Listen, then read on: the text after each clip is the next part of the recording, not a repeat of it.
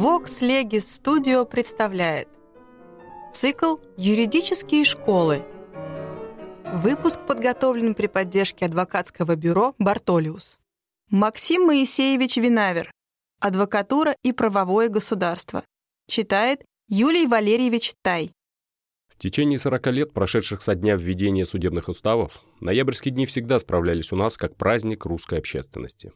На празднике этом старцы вдохновенно рассказывали о пережитых некогда минутах душевного подъема, и воспоминания их казались тогда волшебной сказкой нам, людям другого поколения, неспособным верить, как никогда не испытавшим чудо.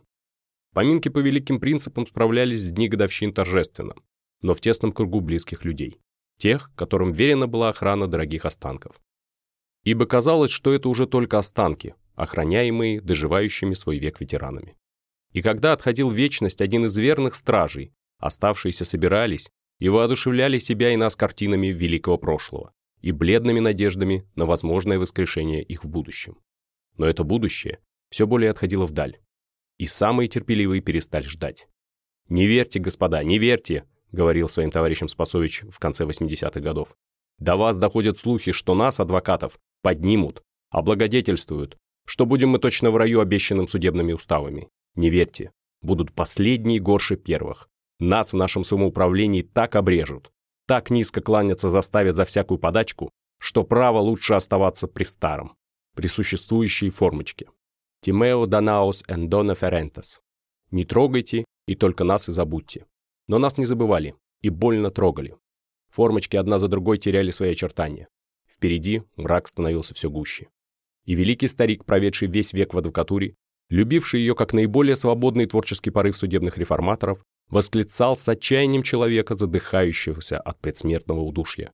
«Я охотно пожертвую всем положением о присяжных поверенных и всеми благами, которые она может принести в окружающей нас кромешной темноте. За один шаг вперед и не назад. А то таэндете вивере, тоска жить. Дай-то Бог дожить еще до первых предвестников, занимающегося рассвета после полуночи. Так было 40 лет. И на 41 год наступил рассвет после полуночи. И уже нам было в этом году не до ноябрьских поминок здесь, в старой обычной обстановке. Наш праздник справлялся в собраниях, на банкетах, среди людей разных званий и профессий. Его справляло шумно, среди криков юного восторга и надежды, все русское общество. И нас влекло туда, на улицу, в эту шумную ликующую толпу. Над нею, казалось, опять носился дух живой. Не до прошлого тут было, хотелось думать, мечтать о будущем, о том, каков будет наш новый дом, как мы перенесем в него все, что для него приготовлено было 40 лет тому назад, как все это, бережно сохраненное добро, подойдет к стилю нового дома, как мы быстро, без труда приведем все, что искомкалось от времени, в прежний вид, как заполним бреши и изъяны, а где нужно и достроим. Что судебная реформа была только частью более крупной общегосударственной реформы, это факт всем известный. Общая реформа не осуществлялась, но то, что сделано, оказалось настолько само по себе законченным, что оно в художественной связанности отразило в себе весь тип недостроенного здания. В основу своих построений составители уставов положили принцип настолько общий, что на нем, как на прочном фундаменте, могло бы удобно выноситься все здание политической свободы с разнообразными ее гарантиями. Это принцип обособления властей. Составители уставов усматривали первый органический недостаток старого порядка в смешении властей административный, судебный и законодательный. И со свойственной им наивной ясностью указывали, что если одна и та же власть и предъявляет требования, и сама же обсуждает последствия его неисполнения, то очевидно, что обвиняемые не могут иметь никаких ограждений от неправильного преследования их. При этом обособление властей представлялось им одинаково необходимым для достижения целей каждой власти. В судах не может достаточно развиться и утвердиться несознание прав, несоответствующее ему сознание ответственности. Если и право, и ответственный труд судебного дела принадлежит не судье исключительно, а вместе с тем и другим органам управления и власти. Равным образом, следственное начало, господствующее в нашем судопроизводстве, открывает суду возможность, недовольствуясь общими путями правосудия, входить в области законодательной власти. И, наконец, порог самый коренной. Применение закона к частному случаю, исключительно принадлежащее суду предоставляется той же власти, которой установлен самый закон. Обособление властей, необходимое для достижения целей каждой власти, есть основной закон правового государства. государственная власть резко рассекается на три раздельные части. Власть в принципе единая, выступает в лице трех разрозненных групп живых персонажей, роли которых строго распределены, смешиваемы быть не могут. Государство законодательствует, правит и судит. Законодательствуя, оно фиксирует назревшие вне его в общественном сознании нормы отношений общества и индивида. В этой роли своей оно возвышается над действующим законом. Но государство правящее, то, которое более всего и чаще всего соприкасается с жизнью граждан, которое изо дня в день, из часа в час, не в теоретических обобщениях, а в живой действительности изображает собой под видом охраны правопорядка интерес социальный, противополагающее себя интересу гражданина, то государство, непрерывность и разнообразие функций которого грозит наибольшей опасностью свободы гражданина. Это государство подчиняется закону наравне с гражданином. Оба они, и гражданин и власть одинаково субъекты прав и обязанностей. Закон отмежевывает власти пределы, за которыми открывается нестесняемая свобода граждан. И гражданину дается право требовать от государства, чтобы оно оставалось в пределах, ему отведенных законом, и не вторгалось в сферу его свободы. Спор между гражданином и властью решает суд, независимый от правящей власти. Таков первый этап на пути правовому государству. Он достигается отделением власти судебной от исполнительной. Этот этап был нами пройден 40 лет назад. Возвращаясь вспять, шатаясь, урезывая роли одних из действующих персонажей, незаметно прикидывая эти роли другим, а иногда и просто переряжая их в чужие костюмы, мы все-таки в течение 40 лет формально с этого поста не сходили. Но за эти 40 лет мы убедились, что стояние на этом посту недостаточно, что нам необходимо пройти второй этап, иначе цель правовое государства все будет далеко впереди, и все надежды на его осуществление будут иллюзорны. Ибо что толку в подчиненности власти закону и суду, если она же, власть, никем не сдерживаемая, неконтролируемая, издаст для себя на потребу дня сам закон? Все гарантии обособления исполнительной власти и подчинения ее закону падают, если под плащом исполнителя кроется законодатель.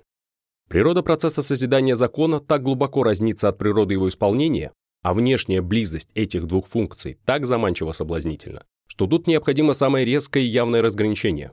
Закон, который высится и над судьей, и над властью правящей, и над гражданином, должен и созидаться на высотах, резко отделенных и от судьи, и от исполнителя. Орган, созидающий закон, не может быть просто отделен от разновидной правительственной массы, как часть от большого целого. Он должен быть соткан совершенно из другой ткани, он должен быть непосредственно взят из лона самого народа. Только такое отделение законодательной власти от исполнительной венчает здание правового государства. Такого увенчания не доставало зданию, воздвигнутому 40 лет тому назад. Необычайным напряжением всех внутренних сил, среди отчаянной борьбы с подавляющей силой сопротивления, оно лишь медленно и незаметно созидалось в глубинах народной жизни. И не было ни одной живой общественной силы, которая бы в течение всех этих долгих лет не таскала кирпичей на этот, в тишетворимый исполнительский труд. Литература, публицистика, наука, деятельные общественные силы в разных комбинациях, все это смыкалось в одну невидимую рать, сознательно или бессознательно двигающуюся по направлению к одной цели. И в передних рядах этой рати на одном из самых видных мест стояла адвокатура. Влияние ее не было ни шире, ни глубже влияния других общественных факторов, скорее наоборот. Но оно было непосредственнее и прямее потому, что оно основывалось на самой основной и существенной функции адвокатуры функции, которые она могла исполнить гласно, под защитой закона. Эта функция есть защита правового начала. Адвокатура нигде и никогда не имела политических целей в истинном смысле слова. Но она везде и всегда, по свойству своей основной функции, оказывалась союзницей тех политических партий, девизом которых являлось скрепощение человеческой личности от гнета власти. Этот гнет не всегда происходил в столь элементарной форме, как мы его себе представляем теперь, и не всегда борьба с ним происходила при помощи тех процессуальных орудий, которыми пришлось бороться нам. Форма гнета и форма борьбы менялись. Менялась и та оболочка, в которой выступало само защищаемое право. То личность, как таковая, во имя принадлежащего ей права, вырывалась из когтей, направляющейся на нее власти. То отстаивалось право ее на самоопределение в качестве члена класса, союза, национальной или культурной группы, то шла борьба за освобождение личности от социального давления, касты или мелкой группы во имя ее раскрепощения в формах более общей, свободной социальной группы. Но везде, на всех этих позициях шла одна и та же борьба, под одним лозунгом. Борьба за право во имя интересов личности против давящей ее громады. Таков лейтмотив истории всей мировой адвокатуры. Две-три страницы из истории той адвокатуры, которая совершила полный цикл исторического развития адвокатуры Франции, представят в этом отношении поучительную иллюстрацию. Подчинение личности власти громады никогда не было так сильно, как в средние века. Организованные сословные группы, являясь первоначально орудием борьбы с единой властью, превращаются со временем в орудие угнетения ее элементарной ячейки, в входящей, для человеческой личности. Личность поглощается всецело союзом. У нее нет ни своих прав и обязанностей, ни самостоятельного гражданского облика, и права, и обязанности, и все ее гражданское бытие относится к ней лишь как части союза. Разрушение этой связанности обозначало собой первый шаг к освобождению личности, и борьба за это освобождение личности от пут гнетущей ее сословной, корпоративной жизни ведется под лозунгом борьбы за право. Для этой борьбы не были уготовлены правильные процессуальные пути. Наоборот, пришлось их добывать в условиях самого рудиментарного средневекового процесса. Но орудием в борьбе послужило универсальное римское право с резко очерченным признанием человеческой личности. Римское право, которое, как мы теперь понимаем, не является всеисцеляющим, должно было представиться тогда в глазах личности, чувствующей тиски разлагающихся средневековых союзов, правом общественным, общим правом, правом конмен. И это общее право, римская идея свободной от союзов личности, подтачивали все клетушки средневековой жизни, начиная с огромной, всеподавляющей и самодавлеющей равногосударственной церкви, качая мелкими ленными отношениями, цехами, братствами. Единое право для всех – таков был лозунг эпохи, но этот лозунг, заманчивый в идее, был только еще теоретическим построением. Из него надо было выковывать приспособленные к жизни нормы. Цепи рабства не таяли под влиянием великих слов. Их надо было день за днем разбивать железным молотом. И этот труд взяли на себя легисты-адвокаты. Освобождение личности мыслилось тогда не иначе, как в форме подчинения гражданина объединенной, покрывающей всех граждан широко распростертым крылом королевской власти. И легисты-адвокаты всей силой своих талантов поддерживают эту слабую, не обещающую им даже элементарной защиты, власть против страшных своей силой феодалов и еще более страшной своим внутренним авторитетом церкви.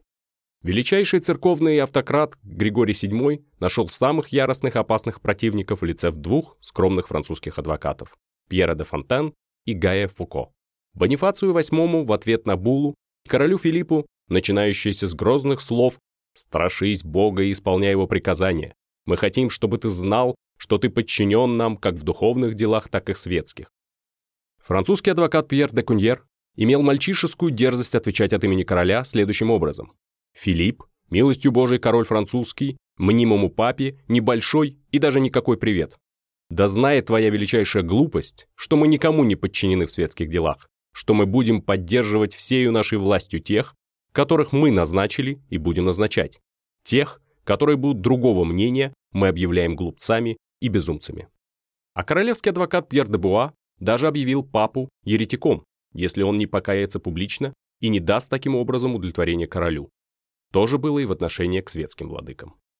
Упорная борьба адвокатуры с формами средневекового строя наводит одного из старых историков французского красноречия Герюзе на следующие необыкновенно характерные размышления. Во все времена адвокаты являлись предметом злобных насмешек со стороны военных и духовенства. Все проповеди со времени Бернара и Домино не щадят для них ругательств. Кажется, будто все сословия государства с ужасом увидали, как слово поднимается в качестве силы, соперничающей с освященными веками учреждениями. Это как бы таинственное предчувствие грядущего их падения, ибо красноречивый пролетарий должен, в конце концов, разрушить при помощи слова владычества силы. Всегда слово «плебею» было средством разрушения старого строя и есть нечто пророческое в ненависти клира и дворянства к адвокатуре. Благодаря содействию королевской власти адвокаты достигли в стране небывалой силы. Они одни имели право не именовать себя профанным именем корпорации. Как рыцари закона, они образовывали сословие, ордер. Жилище было неприкосновенно. Когда в него вступал ищущий защиты, оно было ограждено от вмешательства всякой власти, даже от власти судебного пристава. Сам адвокат, когда он отправлялся в профессиональном костюме в суд и когда возвращался из суда, пользовался правом личной неприкосновенности. Книги адвоката объявлены свободными даже от частного взыскания. Его спокойствие охранялось мелочными до смешного предписаниями. Шумливые соседи, особенно ремесленники, могли быть выселяемы из квартир по первому ему требованию. Аналы французских судов сохранили множество забавных случаев из области нарушения адвокатского покоя. Положение адвокатов в парламенте, отношение к ним магистратуры, весь судейский обиход, вплоть до деталей костюма и внешних церемоний, все подчеркивало особенную, самодавлеющую силу сословия. Но адвокаты даже на вершинах своего величия не забывали того, чему они обязаны своим возвеличиванием. В них никогда не угасало сознание общественной их функции. Этьен Паскье, адвокат XVI века, говорит, «Наша независимость не есть уступка нашей гордости. Она не установлена и в интересах нас, как кучки граждан. Она требуется для всех, как самая серьезная, быть может, гарантия безопасности и справедливости в гражданском обществе. Независимость адвокатуры поясняют этот мысль другой, будет всегда для каждого гражданина убежищем против гнева и покушений власти, против несправедливых преследований. Всего можно опасаться, когда она изуродована, ничего не страшно, если она держится и умеет заставлять уважать себя. Проникнутая такими убеждениями, адвокатура исполняла свой долг и в те времена, когда она в борьбе за права личности шла рука об руку с королевской властью, и тогда, когда королевская власть, окрепши, вздумала выступить против недавнего своего союзника и против тех принципов, которые они вместе отстаивали. История французской адвокатуры знает коллизии между адвокатурой и королевской властью, доходившей до полного отказа адвокатуры от исполнения обязанностей. И забастовки эти всегда кончались победой адвокатуры. Первая забастовка разыгралась на почве борьбы за профессиональные привилегии. На королевский ордонанс, пытавшийся урезать одну из привилегий адвокатуры, 307 парижских адвокатов ответили забастовкой, и король должен был уступить им. Две следующие забастовки адвокатов носят уже иной, непрофессиональный характер. Адвокаты оба раза выступают против королевской власти в борьбе за общественную свободу. В 1659 году, в пору полного расцвета абсолютистской монархии Людовика XIV, был заарестован в административном порядке, как бы у нас сказали, генеральный адвокат Омер Талон. Талон не был адвокатом, Титул генерального адвоката присваивался представителю обвинительной власти, ныне прокурору. Но судя по сохранившимся о нем сведениям, Талон был человек, умевшим царям с улыбкой правду говорить. Он имел мужество обратиться к Людовику XIV со следующим, увековечившим его обращением. Для короля должно быть важно, чтобы мы были людьми свободными, а не рабами. Величие его монархии и достоинство его венца измеряются качеством тех, кто ему повинуется. Арест Талона вызвал забастовку всей парижской адвокатуры. И не считая себя в силах творить правосудие без адвокатов, правительство уступило. Талон был освобожден и восстановлен в своей должности. Тогда адвокаты прекратили забастовку. В 1774 году, когда воздух уже был, казалось бы, насыщен парами близящейся революции, королевская власть все теснее и теснее, баррикадируя себя в своих владениях, вздумала бросить вызов исконному французскому судебному учреждению, парламенту, носителю традиций судебной независимости.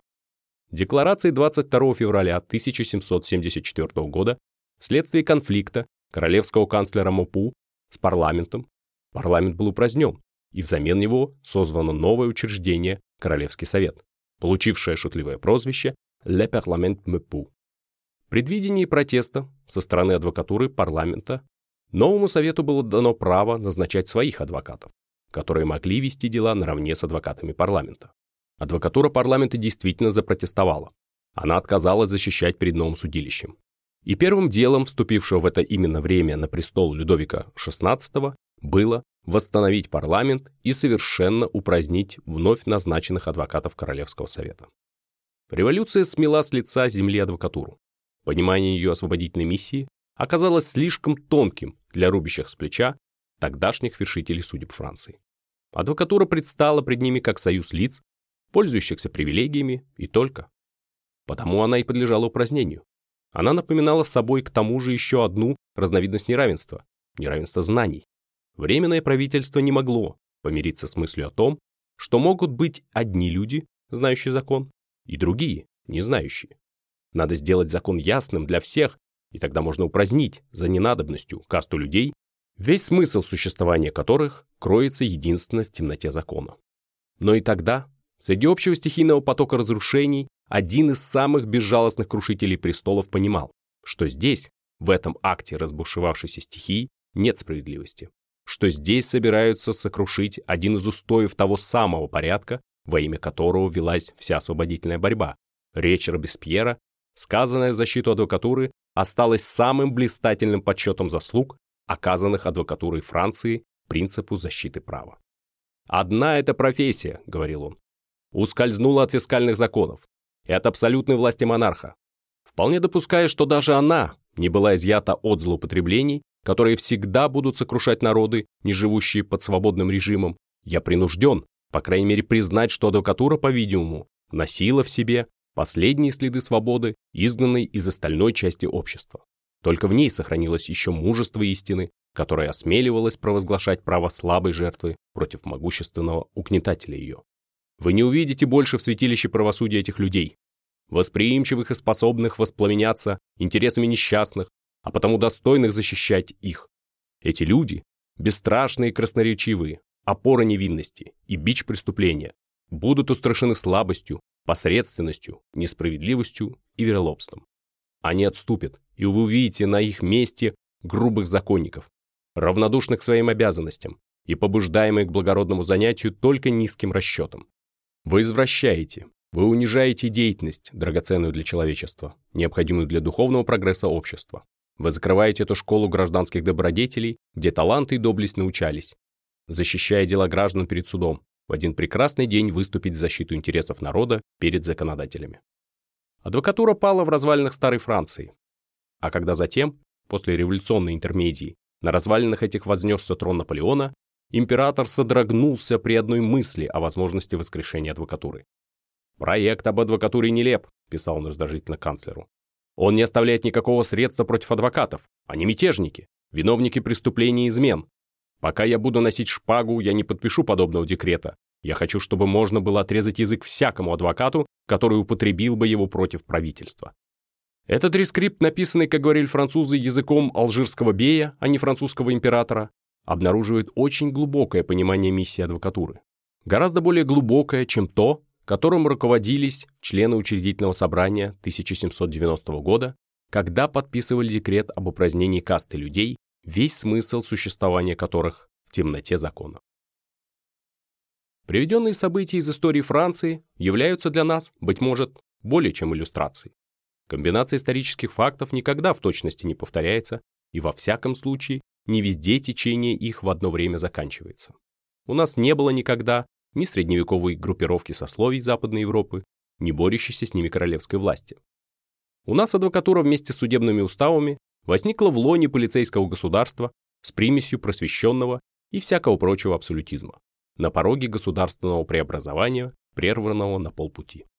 Борьба за право и пошла у нас иными путями. Когда отошел момент строительского вдохновения 1860-х годов, и возведенная часть постройки оказалась одинокой среди громад старого режима, на общество, на суд, на адвокатуру взвалилась задача гораздо более сложная, чем можно было думать. Правовое государство не осуществилось. Провозглашен был принцип отделения исполнительной власти от судебной. Гражданину дано было орудие, которым он может ограждать свои права от гнета произвола власти, но не было дано самих прав. Эти права приходилось добывать. И добывать в борьбе с уцелевшим и слепо, с отчаянием необходимой обороны, защищавшимся строем. Субъективные права гражданина по отношению к государству. Таких прав у нас мало было начертано на страницах свода законов, а те, которые были, пропадали, задавленные под грудой неисчерпаемых прерогатив административной власти. Надо было шаг за шагом изрыть весь дореформенный, да и пореформенный, административно-полицейский строй, проникнутый насквозь безраздельным сцеплением личности с властью, выводить наружу все затаенные ходы и всюду, в малом и великом, исторгать жертву из рук власти. Только путем такой борьбы можно было притворить орудие, данное уставами, в животворный общественный фактор. Крохи субъективных прав, добытых таким упорным трудом, непосредственно из закона, поражали своей мизерностью, и потому борьба сразу пошла на более широких основах. Отстаивались не прописанные в своде, но диктуемые общим культурным правосознанием элементарные права личности, право личной неприкосновенности, право на свободу мысли и слова, право на свободу организации. В этой борьбе приняла участие адвокатура. Огромную услугу в этом оказал ей тот строй, который ей был дан судебными уставами. Рядом с независимым судом уставы дали сугубо независимую адвокатуру. Как явилась у нас эта независимость, никто сказать не сумеет. Вы тщетно стали бы искать в мотивах уставов определенных указаний, почему профессии судебных защитников, являвшиеся на смену печальной памяти ходакам и стряпчим, нужно было предоставить привилегии независимости в совершенно невиданных у нас размерах. Составители уставов говорят о необходимости верных ручательств нравственности, знания и честности убеждений, осознании нравственной ответственности перед правительством, перед обществом. Однако все эти качества требуются и для других органов суда. Отчего же не облечь и адвокатов, чиновничьи мундиры? Отчего же не рассчитывать, что и в этой оболочке они проявят достаточную степень нравственности, знаний, честности убеждений и нравственной ответственности перед правительством и обществом? Кое-кто даже рекомендовал эту меру, недвусмысленно намекая на политическую опасность от обособления адвокатуры в независимую организацию.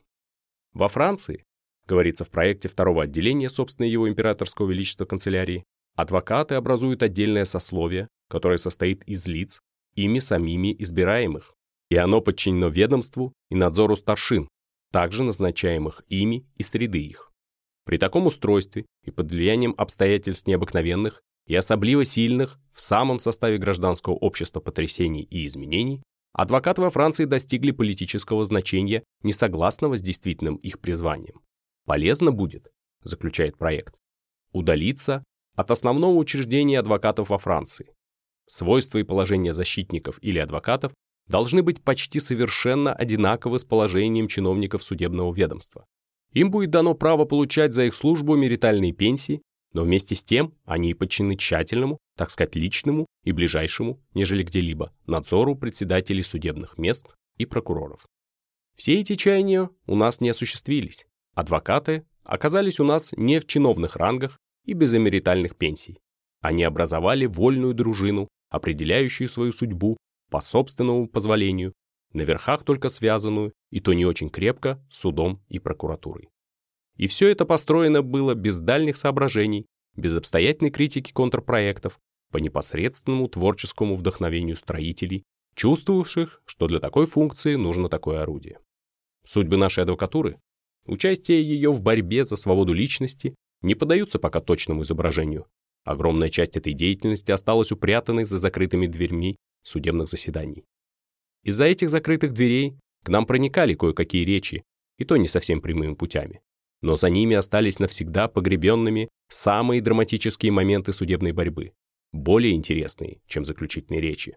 А так как главные участники этой борьбы из старого поколения сошли в могилу, то у нас нет даже надежды, что эти моменты когда-нибудь, когда воцарится у нас свобода слова, будут воскрешены. Трагизм закрытых дверей не прекращается и до ныне. О фактах вчерашнего дня, еще не исчезнувших из памяти тех, кто их пережил, еще нельзя говорить, но устах все еще печать. Для истории факты эти еще не безвозвратно пропали, но они мертвы для сегодняшнего дня. Когда-нибудь, когда печати с уст будут сняты, быть может, нам удастся здесь еще, у этой кафедры, использовать этот материал более конкретный и наиболее в данном случае убедительной форме.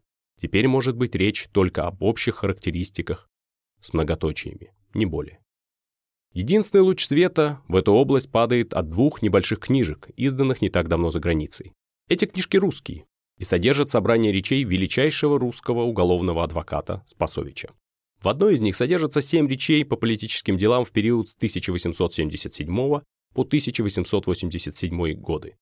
Вторая заглавлена «Застольные речи». Из года в год, в течение 18 лет, в день избрания Совета присяжных поверенных, Спасович говорил на обеде речь. Собрание этих речей составил книжку.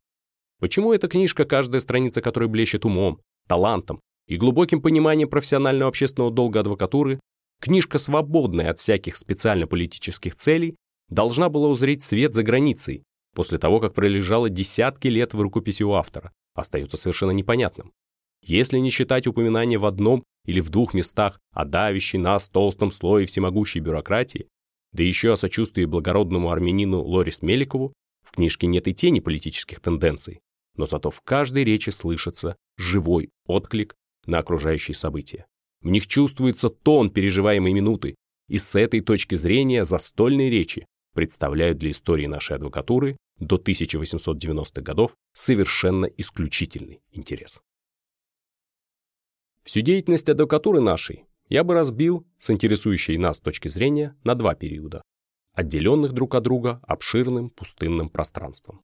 Политические процессы 70-х годов наполняют первый период. То было утро наших дней. Общество воспрянуло от долгого сна и жаждало слова живого. Все наболевшие вопросы, ждавшие и не дождавшиеся разрешения в эпоху реформ, с особенной настоятельностью выдвигались и литературой, и общественным движением. Уголовные процессы давали живой, непосредственный материал для демонстрирования всех язв общественной жизни, и адвокатура со всей энергией принялась за них. Политические процессы были только одним звеном во всей этой цепи. Но в них борьба с властью происходила вплотную. Столкновение интересов личности и власти обнажалось с элементарной наглядностью. Государственное преступление направляется к неспровержению существующего строя. Борьба с существующим строем покоится на разнице убеждений. Убеждения же сами по себе не наказуемы. Наказуемы только деяния. Такова основная теорема. Но легко себе представить, что именно в области государственных преступлений, затрагивающих наиболее коренные жизненные вопросы строя, разграничительная линия между преступными мыслями и преступными деяниями в глазах власти чрезвычайно легко стирается.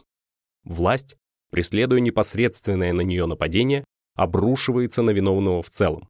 Она склонна, поисках корней вредоносных действий, читать в душах и вытравливать инакомыслие ресурсами уголовного уложения.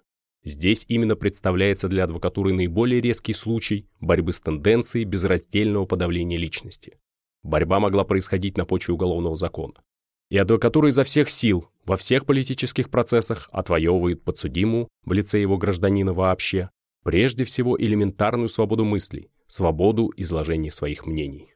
Блуждание мысли, формулирует это положение Спасович в процессе 193, блуждание мысли – вещь нигде и никогда не наказуемая, с римских еще времен, когитациониус пеном немо патитур. Оно и у нас не наказуемо, как политическое преступление. Сочувствие идеям и целям движения, говорит он в другом месте, по делу Веры Фигнер, ненаказуемо и неприступно. Одним своим заявлением перед властью человек заговорщиком не сделался. Хотя бы он и хотел, наскучив жизнью, покончить с нею и попасть на виселицу, однако не попадет. Не всякому дается каторга. Она слишком дорого стоит. Политические процессы скоро окончились. Двери заседаний стали все чаще и чаще закрываться, а затем исчезли и сами процессы. Гласность, участие адвокатуры и, вероятно, кое-какие реквизиты судебных уставов признаны были несоответствующие государственным интересам. И хотя государственные преступления не перестали совершаться, процессы о них исчезли из судебных мест и перешли в ведение особой, подземной, во тьме совершаемой юстиции. Адвокатура лишилась самой видной платформы для своей деятельности и вместе с ней лишилась общественного сочувствия. В пределах им отведенных жизнью адвокаты продолжали по-прежнему исполнять свою функцию – отстаивание права. Борьба за права личности происходит и в каждом наимельчайшем деле. Борьба эта приносит плоды, незаметно зреющие в общественном сознании. Но близорукое общество не в состоянии оценить такой разницы в перспективе. Оно требует феерии. Оно готово было отречься от тех, кого вчера еще величало. Острый период разочарования адвокатуры прошел, впрочем, довольно скоро.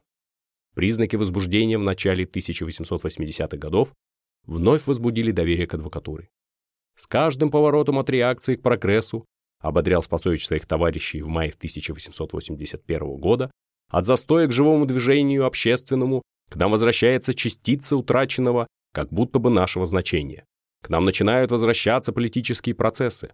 К нам могут возвратиться процессы печати, борьба за свободу печати, борьба за свободу слова, Господа товарищи, надо держаться в купе и образовать, отстреливаясь на все стороны, плотное каре. Положение наше единственное в своем роде. Средины нет, а предстоят только два пути, расходящиеся в бесконечность под прямым углом. Этими словами превосходно обрисовано все общественное настроение момента и начертано, почти пророчески, программа ближайшего будущего. Два расходящиеся пути намечались на фоне русской жизни все ярче и ярче, плотная коре образовывалась. Эта коре образовывалась в самом обществе. Адвокатура принимала в нем пока участие только как составная часть общества. 80-е и 90-е годы были эпохой внутреннего, незаметного социального сплочения. Первые годы после введения судебной реформы общество, увлекаясь призраками, опьяненная надеждой на скорое воплощение идеала, не видела перед собой того тернистого пути, который постепенно раскрывался перед ними с 1880-х годов. Ближайшим сверстником реформы идеал казался достижим непосредственно, путем простого логического вывода из всего случившегося, при помощи разрозненных единичных сил и политических групп. Сообразно с этим слишком высоко оценивались и результаты, уже достигнутые. Оценивалось слишком высоко и политическое значение адвокатуры. Открытие в стране сплошного безмолвия первой публичной кафедры вызвало по неволе представление об адвокатах как о народных трибунах, да и адвокаты наши сами не прочь были драпироваться в тоге Гракхов и настраивать свои речи на высокий общественный лад по всякому, даже не весьма значительному поводу. Но разочарование в политических силах наступило быстро. Жизнь потекла по гораздо более тихому, но глубокому руслу. В течение 20 лет шла незаметная внутренняя работа, направленная к организации общественных сил. Социальный вопрос выдвинул совершенно новые факторы общественной борьбы. И эти вновь образовавшиеся элементы, отталкиваемые народным для него бюрократическим строем, дают новый, гораздо более богатый, чем прежде политические процессы, материал для борьбы во имя защиты права. Здесь уже отстаивается не свобода мнений и слова, а нечто новое. Свобода организации фактических сил для осуществления особых задач. Уголовные летописи последнего десятилетия все чаще и чаще наполняются процессами о рабочих беспорядках, об аграрных волнениях и так называемых сопротивлениях властям. Достаточно посмотреть отдел отчетов любой юридической газеты за последние 5-6 лет, чтобы убедиться, как все дальше отодвигаются процессы, связанные с драмами из личной жизни, и сколько внимания привлекают к себе процессы общественные. И процессы эти все чаще и чаще направляются не заурядными случайными защитниками по назначению или соглашению, а определенными лицами или группами лиц, сделавшими своей общественной задачей отстаивание групповых интересов против незаконных их стеснений со стороны правительственной власти. Организация общественных защит выливается, наконец, в особенно определенную форму в деятельности, образовавшуюся несколько лет тому назад Московского кружка адвокатов, примеру которого последовали затем такие же кружки во многих городах России. Из числа процессов, в которых резче всего выступает борьба за защиту прав личности, Наиболее элементарными, конечно, являются обвинения в оскорблении власти и в сопротивлении властям. Кадва этих процессов совершенно ясна. Сопротивление власти рождается чаще всего на почве злоупотреблений со стороны власти. Но здесь характерно возрастающее количество процессов. Оно является мерилом укрепившегося правосознания, протестующего против произвола власти, невзирая на угрозу наказания. Всеми этими процессами пользуется молодая адвокатура и шаг за шагом выводит на свет Божий подчас совершенно неизведанные области применения административного произвола. Рабочие беспорядки, стачки дают случай поставить ребром вопрос о свободе союзов и о дозволенных средствах экономической борьбы. Процесс борьбы в этой части заслуживал бы наибольшего, пожалуй, внимания. Но, увы, в этой именной области мы остаемся пока в наибольшей мере еще в области многоточия. Скажем потому кратко. Полицейское государство, стремящееся подчинить своей опеке все движения веренных ему душ, является заклятым врагом всяких проявлений экономической самостоятельности со стороны входящих в состав его групп. Борьба здесь идет самая ожесточенная. Сила сопротивления оказывается слишком значительной, и власть постепенно уступает часть занятых позиций. Мало того, она перестраивает по образцу вражеских своих собственные позиции. Уступки начинаются с мелочей. Допускается к обращению робкая мысль о возможности существования групповых интересов. Запретные слова «социализм», «марксизм», классовая борьба становятся не столь страшными и даже разрешаются к произнесению публично и на столбцах печати. Кончается же эта полоса организации рабочих сил со стороны самого правительства для своих особенных целей по типу тех самых союзов, с которыми оно только что боролось. Аграрные волнения обнажают язву крестьянского безземелья и патриархального хозяйничания опекающих народ земских начальников. Это помесь исполнительно-судебной власти, созданная в дни самой мрачной реакции все более отдалявшее население от истинного суда и вызвало стихийное искание справедливости. Оно выливалось в дикую форму самосуда, протеста массы против преграждения ей доступа к суду истинному. Нападение одной части населения на другую вскрывало язву бесправия и потаенного административного воздействия по отношению к массе, наиболее обездоленной.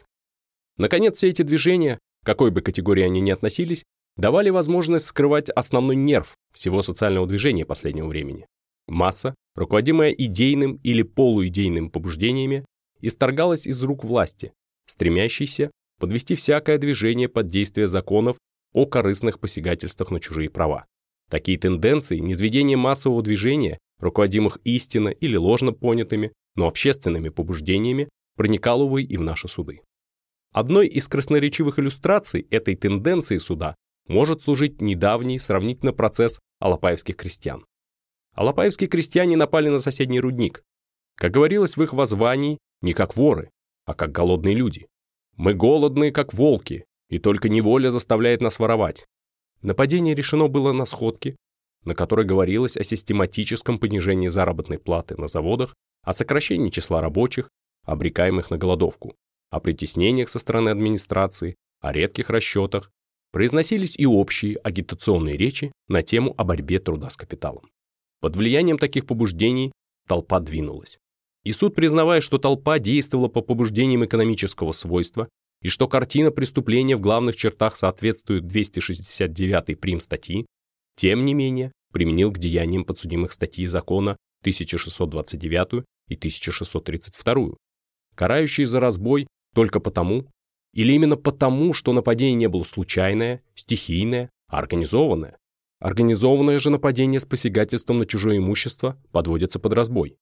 Эту конструкцию и разрушал в талантливой речи один из наших молодых товарищей в Сенате, доказывая, что суд извратил всю общественную перспективу явления. «Движения народной массы, — говорил он, — всегда запечатлены у нас сознанием массы о своей нравственной правоте и всегда направлены к осуществлению идей справедливости. При таких условиях, в этих грандиозных зрелищах, в этих грозных схватках общественных слоев между собой, мародерство всегда представляется явлением случайным. Деяние, учиняемое скопищем, составившимся из побуждений экономической вражды, не есть посягательство на благо, отдельным лицам принадлежащие. Его объект иной. Его объект – общество. Общество в том виде, в каком в данный момент сложилась его политическая и социальная жизнь. Это посягательство на государственный порядок, поскольку в этих формах отличались внутренние соотношения общественных слоев. Что общего тут с разбоем? Раз налицо объединение всех виновников общим политическим или социальными побуждениями, суду не уйти от 269 прим статьи уложения о наказаниях. Сенат согласился с этим воззрением, которое нельзя не отметить, суд первой инстанции, судебная палата со словными представителями, признал в устах защитника неприличным. Так гласит судебный отчет.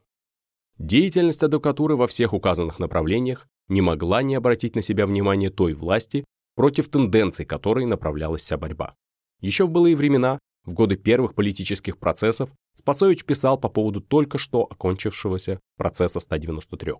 «Мы кое-что сделали, не щадя живота, о чем можно судить индуктивно, потому вою целых стай шакалов, которые тоскуют по вырванной им из пасти добычи. Мы пришлись не по нраву всей этой фарисейской синагоги. Нас ненавидят все волки, и те, которые по полю рыщут, скали зубы, и те, которые надели на себя овечьи шкурки. Волки, надевшие овечьи шкурки, были те, которые, скрывая внутреннее озлобление, становились в морализаторскую позу и роняли общественное значение адвокатуры дешевыми обвинениями в сребролюбии, в двуличии. Но таких становилось все меньше.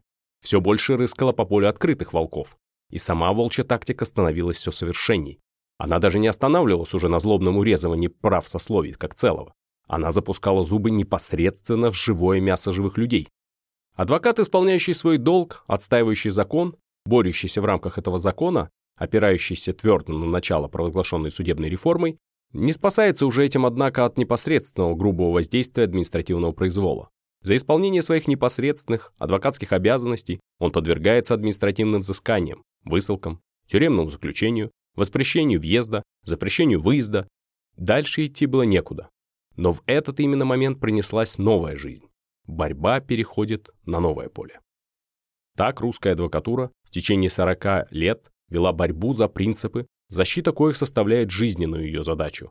Так она в согласии с прочими общественными силами, но своими особенными путями прокладывала путь к грядущему правовому государству.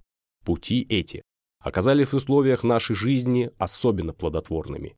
И не потому только, что оперируя над исполненными драматизмно-жизненными столкновениями, она тем самым больше привлекла к себе общественного внимания, а потому, что она призвана была непосредственно, в живой действительности, формулировать основы правового государства и, формулируя в жизни на конкретных доступных всех явлениях, в обстановке и в условиях, которые сама власть санкционировала, в которых она сама бок о бок с нами действовала, адвокатура непосредственнее, чем кто-либо, подходила к вопросу о несовместимости основ правового государства со строем, зиждущимся на полном смешении законодательной и исполнительной власти. И чем чаще неразделенная между законодателем и исполнительным власть обращалась в борьбе с наступающим на ее элементами правового государства к сверхзаконным мерам пресечения, чем чаще приходилось ей прибегать к мерам экстраординарным в порядке законодательном к законов действующих и к созиданию отхок законов исключительных, тем резче обозначалось, что здание, 40 лет тому назад начатое, осталось неувенчанным, и что увенчание ее возможно только при полном отделении законодательной и исполнительной власти. Каждый шаг в борьбе за право обозначал собой приближение к тому идеалу, который теперь засиял пред всем русским обществом в таком целостном, законченном виде. Когда около 40 лет тому назад в Австрии совершилась та самая реформа, стремлением которой мы все теперь исполнены, люди, заботливо озирающиеся на будущее и ищущие силы, которым мог бы быть укреплен вновь созидаемый и нуждающийся в бережном уходе строй, формулировали свои опасения и надежды следующим образом. На пути нашего дальнейшего политического развития и преуспевания стоят еще мощные, перерастающие к нам из средних веков противоборствующие начала. Побороть их составляет задачу нынешнего момента. Эти начала – дворянские традиции, клир, армия и бюрократия. Им необходимо противопоставить, как самый крепкий оплот права и свободы, свободную общину, светскую школу, независимый суд и свободную адвокатуру. Не слышатся ли вам, господа, в этих словах отзвуки наших песен? Не слышите ли в них отзвука и тех размышлений старого историка адвокатуры, размышлений о вековечном антагонизме адвокатуры с клиром, дворянством и всякими вообще формами сословного господства? Повсюду одни и те же силы на обеих сторонах сословность и бюрократия на одной, свобода и право на другой. И повсюду адвокатура на стороне свободы и права.